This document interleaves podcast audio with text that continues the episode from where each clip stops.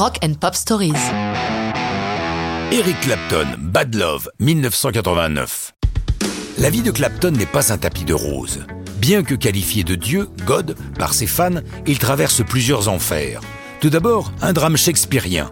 Il est amoureux de Patty Boyd, l'épouse de son meilleur ami George Harrison. Cet amour impossible aura au moins le mérite de lui offrir l'un de ses plus grands hits, Leila, inspiré par son cœur déchiré. Tout finira par s'arranger puisque Harrison divorcera et encouragera même son ami à devenir à son tour l'époux de Patty. Mais la vie de God, entre-temps, est bouleversée par les morts successives de Jimi Hendrix et John Allman, deux musiciens qu'il admire. Allman devait d'ailleurs partir en tournée avec lui. Clapton sombre dans l'héroïne.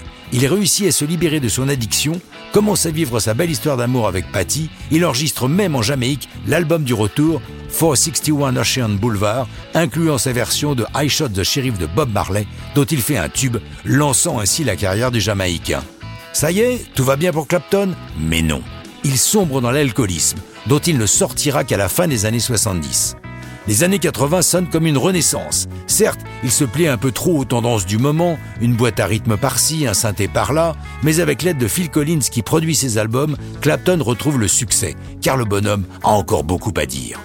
En 89, tout semble sourire pour Eric. Pour son nouvel album Journeyman, il est magnifiquement entouré avec le fidèle Phil Collins et Mick Jones, l'ancien guitariste d'Hallyday, devenu le leader du groupe Foreigner. Mick est habitué à travailler avec d'autres artistes. C'est déjà lui qui a produit 5150, l'album de Van Halen. Jones va aider Clapton à réussir le défi que lui a posé sa maison de disques.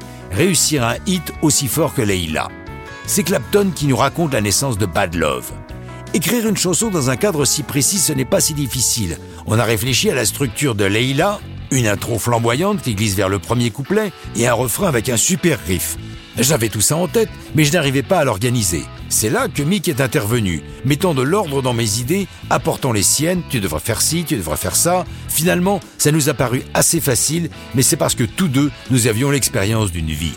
Pour le pont, Clapton emprunte à l'une de ses propres chansons, Badge, qui date de l'époque du fantastique trio Cream. Le single de Bad Love sort le 10 mars 90 et lui vaudra une statuette lors de la 33e cérémonie des Grammy Awards.